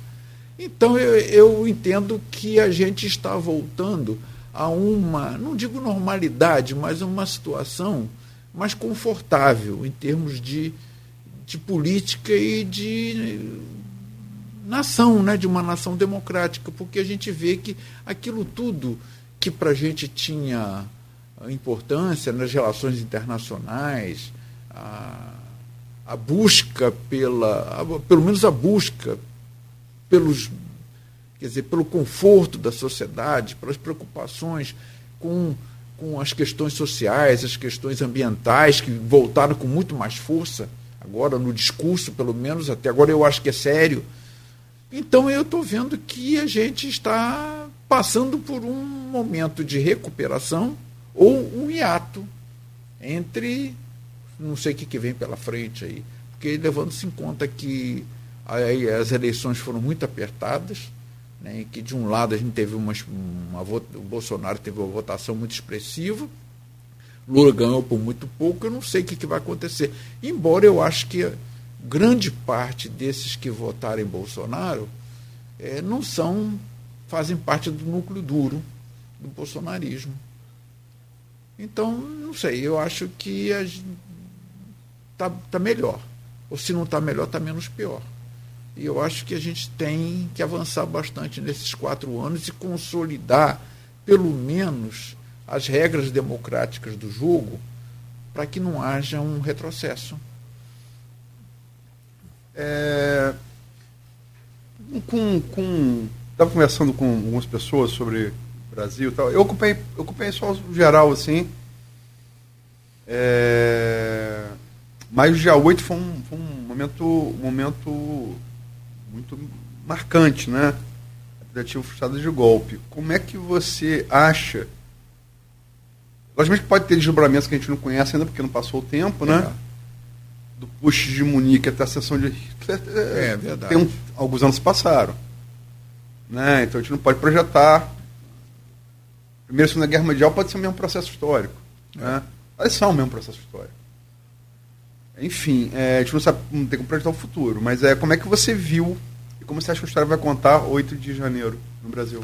Olha, como vai contar eu não sei, mas eu acho que você poderia até, essa comparação foi boa, do putsch de, de, de Hitler com essa, essa, esse grupo baderneiro e que, que fez essa quebra-quebra toda de Brasília, que na verdade isso não foi um golpe, nem uma, foi uma tentativa mas uma tentativa que só chegaria ao final se as Forças Armadas entrassem em cena. É como se aquilo fosse assim um preâmbulo, uma abertura. Olha, a gente está contando agora com uma intervenção organizada, porque com aquela baderna toda, com aquela desorganização toda, era quebra-quebra mesmo, que ia acabar do jeito que acabou. Porque, agora, se as Forças Armadas entrassem em cena, apoiando aquilo tudo, aí já seria mais preocupante, porque entra uma força organizada que toma o poder. Como isso vai ser visto? Eu acho que vai ser visto como a tentativa de golpe direto que o ex-presidente Trump deu nos Estados Unidos, que ele assumiu mesmo isso quando ele, ele, ele pediu a invasão do Congresso norte-americano. Agora, a história é aquilo, na história não é, a história que está sendo o que vai ser. Então, como essas interpretações vão ser dadas, né, se foi muito importante, isso teve uma importância média, foi uma importância menor, eu acho que isso aí as pesquisas e o tempo vão, vão mostrar. Né? Mas, de qualquer maneira, eu acho que esse acontecimento de 8 de janeiro marcou muito a história recente do Brasil, porque existiu alguma coisa semelhante a isso na história do Brasil, de um um quebra-quebra como esse, um movimento como esse, eu fico pensando se aconteceu, não sei, não estou não tô aqui. Não tô... O assassinato de, de João Pessoa, que é. explodiu a Revolução de 30, talvez seja um é. paralelo, talvez. É, né? talvez, talvez alguma coisa nesse Na, sentido. na, na época, e aí se refere mais àqueles grupos de, de WhatsApp, é, tentado se relacionar aqueles. É, foi uma invasão que houve do Ministério da Agricultura pelo MST, alguma coisa assim. Também não, me, não dei muita importância, É, porque não tem, mesmo assim, eu acho que não, não teve tem absolutamente. Não teve- na minha opinião, Não se teve me permite. daquela Índia que foi Não. com um facão em cima de um ministro ou uma representante do governo. Eu acho que não teve. Não, não assim. passa perto, É, na não minha passa opinião. perto. Agora, eu também, se contasse só com aquele, aquele bando de pessoas e enraivecidas, eu acho que a coisa não ia adiante mesmo, não. Quer dizer, porque aí não, não fica, não fica muito complicado você reprimir um movimento como aquele. Agora, entrando em cena as Forças Armadas e tomando. Quer dizer, aquilo seria um, um preâmbulo, né, uma abertura. E agora a gente vai aqui para restabelecer a ordem, podia ser um argumento. A gente vai tomar o poder, vai organizar isso. Porque o governo atual não tem condição para isso. É, na verdade, sim, falando que eu li muito ma- mais quando voltei do que lá. Eu só falei quando Ícaro ficou mais, mais ligado na- nas coisas do que eu. Estava no Egito, falou, ó, dia 8 me mostrou, eu fui ver alguma coisa, vi no Metrópole, vi no G1, vi no Estadão. São sites que eu, que eu mais confio, de notícias. Recomendo esses três. É, eu falei, ó, falei uma coisa, tá, tá- tá todo mundo preso. Vai matar ele, todo mundo preso. E ah, eh, me parece que eles contavam com uma reação de Lula que não houve, que era, era declarar o, o, o GLO, né? Garantia da Lei da Ordem, É. que aí você coloca o Exército no comando. E eh, quando Lula foi comunicado, segundo eu li, né? Vocês deram isso de maneira. Eu li depois. Mas talvez a leitura também retrospectiva seja melhor, porque você já lê mais frio, você já sabe o final da história. Ou pelo menos, perdão, o- como a gente está na história até agora, né?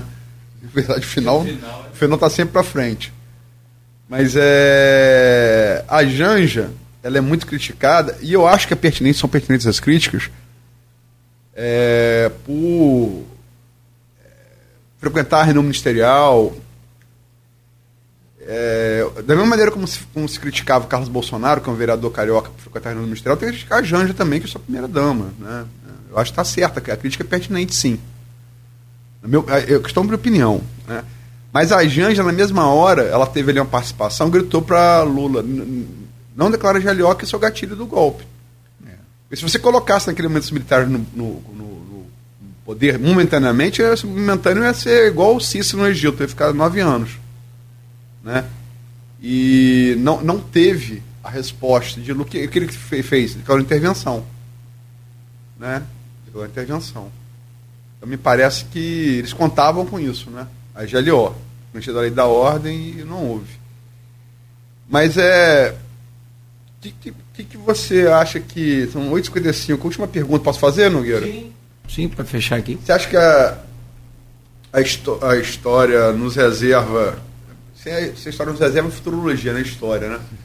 Mas o que você acha que a gente vai ter nos próximos capítulos? E, e, e também, e aí, é, que a gente sempre critica o bolsonarismo por essa pretensão de querer reescrever a história.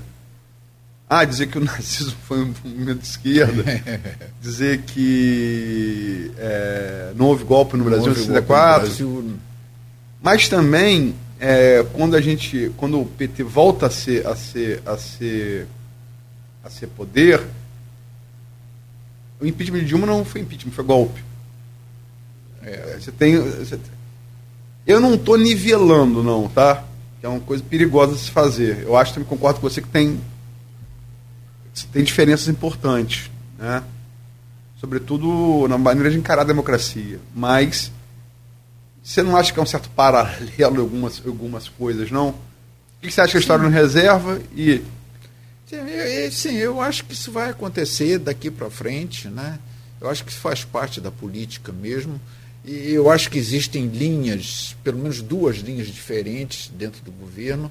Parece até que isso é meio combinado de alguma maneira. Quer dizer, enquanto que a ala política mais, mais intransigente, como a Gleisi Hoffmann, por exemplo, do PT, é, faz uma crítica, parece que é até combinada, à linha mais moderada do governo, como está o, caso do Haddad em relação a em relação à questão dos combustíveis, né? Mas o que me parece que o que falam em relação a, a Dilma já se falava mesmo quando houve o impeachment dela, o processo todo de impeachment, o advogado dela dizia isso, isso é um golpe branco. É um golpe branco porque, inclusive, a literatura mais especializada estava mostrando que os golpes brancos estavam acontecendo. Usar a lei para dar o golpe. Né? E aí eu acho que é uma coisa, uma nuance bem distinta de um golpe, golpe mesmo que você transgride as leis. Usar as leis para dar o golpe né? e passar por cima das leis para dar o golpe. E é uma coisa mais sutil.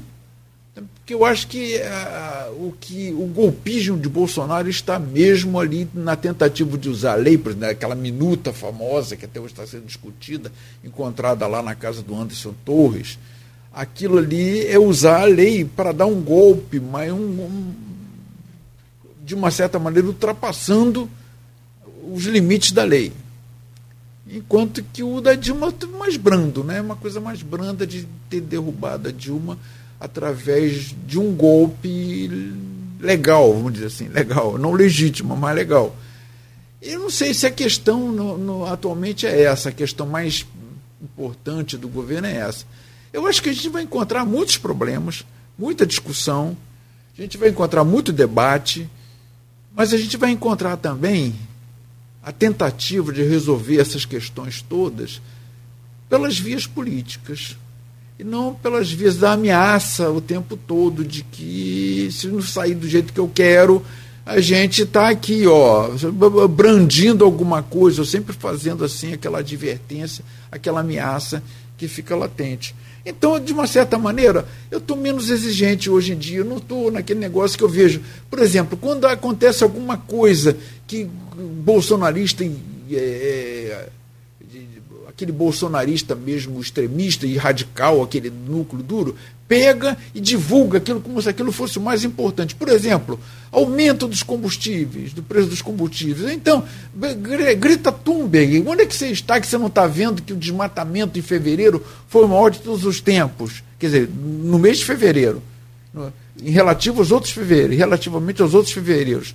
Então, isso, isso tudo não, não, não é, é assim, você superdimensionar algo que é pontual, algo que não é, não está no contexto geral. Vai acontecer coisa errada? Vai acontecer coisa errada. O governo vai errar? Vai errar. Mas isso faz parte da democracia. Eu fico contra. Se mantiver os limites da democracia, eu não vou ficar me importando com isso assim, da mesma maneira como não vou aqui achar estranho que no governo municipal né, duas pessoas saiam da oposição e venham apoiar a situação. Acho que isso faz parte também da, da política. O Edmundo, a gente está nove horas já, mas é o Edmundo. É, só pra, podemos só responder as perguntas do Edmundo? O, o, o, Sim. Sim. O Edmundo faz aqui duas, duas observações. Edmundo Siqueira, servidor federal, jornalista, blogueiro. É... Ele primeiro dá um exemplo, né? Eu falei aqui que talvez o, para 8 de janeiro, o que, se, o que se pretendia, talvez o assassinato de João Pessoa, vice de Getúlio, e a reação, que e, claramente o gatilho da Revolução de 30, é, talvez fosse. É, ele cita outro aqui, a invasão pelo integralismo do Palácio, Palácio Guanabara com Getúlio é, chegou, contornou aquele episódio, mas chegou a ver a invasão armada mesmo, né? Mas não gerou o que ele se esperava, né? Não é. gerou. É, mas ele pergunta aqui pra gente aqui, Sofiati Aloysio, o bolsonarismo arrefeceu com a derrota eleitoral? A fase insurrecional se manterá? Bolsonaro poderá ser substituído como líder carismático desse movimento de direita? Eu é, vou responder, vou deixar a palavra, a resposta final para o Sofia, depois, Jair, se uhum. vontade para encerrar. Tá. Não, o bolsonarismo não arrefeceu. Pelo que eu senti, não, nesses dois meses. Eu posso dizer que eu fiquei dois meses fora e voltei. Não, não se arrefeceu. O que é, eu acho que, na minha opinião, mudou é... o buraco é mais embaixo. Né? É... Aquela coisa, você chega, você chega, você chega na casa do sujeito, pega uma cerveja, é, é, enfim, chuta o cachorro do cara, mexe na televisão, mexe com a mulher do cara, ou com a filha, e o cara não faz, você, vai, você, você, não, você, não, você não vai parar. Quando você ganha um soco no meio da cara, e você vê que tem consequência o que você está fazendo, você passa, pô, ganhou um soco, machuquei, entendeu? O que, que eu vou fazer em relação ao soco também, também na cara? Né? Todo mundo cai. O negócio é como é que você levanta, né? Então acho que o, que o bolsonarismo, ele. As consequências que não acabaram, o te falou da minuta, isso, isso, os militares on, é, anteontem vão ser julgados pelo Supremo, não pelo Justiça militar. Acabou a anistia de. Acabou. É um erro, no meu ponto de vista, grave do Brasil a anistia. Embora tenha um respeito imenso para o governo de Couto Silva. Que pena que os militares. Gobe, como é que os militares brasileiros decaíram de Goberi para Heleno e, e, e, Mourão, enfim. Mas. Pazuello. É, Bolsonaro poderá ser substituído como líder carismático desse momento de extrema-direita? Acho que sim, mas na minha opinião, hoje, a opção, se sair a, a inelegibilidade de Bolsonaro pelo TSE, que deve sair até o, entre o final de abril e início de maio, sai o Lewandowski no TSE e entra o Nunes Marques, então deve ser antes disso, falei isso aqui ontem, acho que pode ser a própria Michele, né? É. que é quem hoje pinta. Agora, é. é as, as, perguntas de, de mundo. Bolsonaro me arrefeceu com a derrota eleitoral, a fase insurrecional se manterá, é, Bolsonaro pode ser substituído como líder carismático desse movimento de extrema-direita. Sofiati, você... Olha, eu, a sequência de acontecimentos, de decisões depois que Bolsonaro saiu, eu acho que são desfavoráveis ao próprio Bolsonaro. Ele teve algumas perdas bem significativas na justiça, na política. Se ele, ele se enfraqueceu enquanto líder da, da extrema-direita, se ele vai recuperar isso, eu não sei. E se a Michelle é capaz de assumir o lugar de Bolsonaro com, a, com o mesmo carisma de Bolsonaro, também acho que não, não sei. Não acredito que ela tenha essa capacidade de fazer isso. Mas tudo pode acontecer, né? Porque enquanto historiador, a gente pode fazer previsões, mas você não pode fazer precisões, ser preciso com relação a isso. Muita coisa pode acontecer é, sem que a gente imagine. A gente lida com tendências.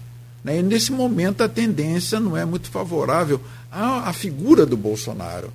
O bolsonarismo não sei, porque eu acho que o bolsonarismo está atrás de alguma coisa que traga de novo aquele alento de que é, as suas ideias ou as suas não ideias, os seus ímpetos, vamos dizer, possam encontrar algum, algum líder, que parece que por, sem líder, essas ideias não funcionam. É. Bom, e tem aquele famoso fogo amigo também, né? Da, já de da parte de Bolsonaro, dos bolsonaristas também, a Carla Zambelli, por exemplo. Sim. Já começou a. Zambelli, é eu pensei nisso. E é um. E, é, o Weintraub. Quem, quem tem, tem medo. Carla Zambelli já tá. É. Sim, sim. E o que você falou ontem também, até quando o, o, o, o esse que está preso, né, o, você Anderson Torres. Anderson, obrigado, Anderson Torres, é. vai segurar um o rabo de foguete Então, sozinho. existem várias pontas soltas aí que a gente não sabe em que, que vão resultar. Eu, eu, eu- eu só, só acho o seguinte, é, quando. Acho que o maior pacifista falou de Cristo aqui, né? Que foi um grande pacifista. É, talvez o mais marcante da história. Mas o pacifista que mais marcou o século XX foi Mahatma Gandhi, né? E ele chegou a se corresponder com Hitler, antes de Hitler se mostrar o que era, né? Mas depois que ele se mostrou o que, que, que era, ele perguntou era Gandhi, né? E faz, com- não tem jeito com Hitler. É, não tem. E, e- e quantas e quantas pessoas mais eu sei que democratas, assim, de raiz, se comunicaram, se corresponderam com Hitler e tudo, porque foi naquele momento, né, naquele momento em que se acreditava que Hitler podia ser contido dentro de certas fronteiras, de certos E limites. que pudesse também conter, de certa maneira, o imperialismo britânico, que está longe de ter sido uma margarida, É, né? ah, sim, claro. Eu estava lendo ontem sobre isso. O que, o que fizeram, o que os russos fizeram quando invadiram a Alemanha na Segunda Guerra Mundial foi matança mesmo, foi massacre. É, o Remy falou, né? É, é, depois da Guerra Mundial, que ele cobriu a Segunda Guerra Mundial e tal, ele falou, é, foi justificável, mas não deixou de ser um crime. É isso da parte Sim. dos aliados, né? Mas eu quero dizer o seguinte, perguntaram a Gandhi sobre Hitler, ele falou, não, não tem, não tem solução que não seja é, tomar arma contra isso, porque quando se revela o que Então, eu acho que o que esse episódio revelou, e acho que Alexandre Moraes encarna isso muito bem, é que, cara, é o que eu falo, todo, todo mundo aqui é pacífico, né? Mas se alguém está na sua casa, É. você, É, é claro. você vai fazer Até o quê? quando é pacífico, Não, aí né? o Churchill chegou a essa conclusão. Não dá para negociar. Não dá. Não, eu acho que pode ter, se, se, se, se você sentir um pode até negociar, não dá pra- mas assim, com o nazismo não. É. Mas é. Nós temos direito, lógico. Não, já. já Desde já que tá- seja democrática, constitucional, tá tudo em casa. Já está havendo negociação nesse sentido, né? com algumas pessoas que apoiaram Bolsonaro aqui agora. O Arthur Lira, por exemplo, é o primeiro, que assumiu claramente do lado do Bolsonaro, que apoiava ele na eleição, Hum. e logo em seguida começou a dizer, não, eu sou um democrata. É, logo em seguida. É, logo na, em na- seguida, na- na é. própria eleição. É, eu sou um democrata, então é aquela coisa, né? Acho, essa- a- a- a- Paulo Melo, que é um político que teve problemas aqui no estado do Rio de Janeiro, mas a, a, se aplica muito bem a Bolsonaro, para terminar, e. Desculpa, Nogueira, desculpa, professor Fiat. E garotinho, 2014, governador, começa arrebentando as pesquisas.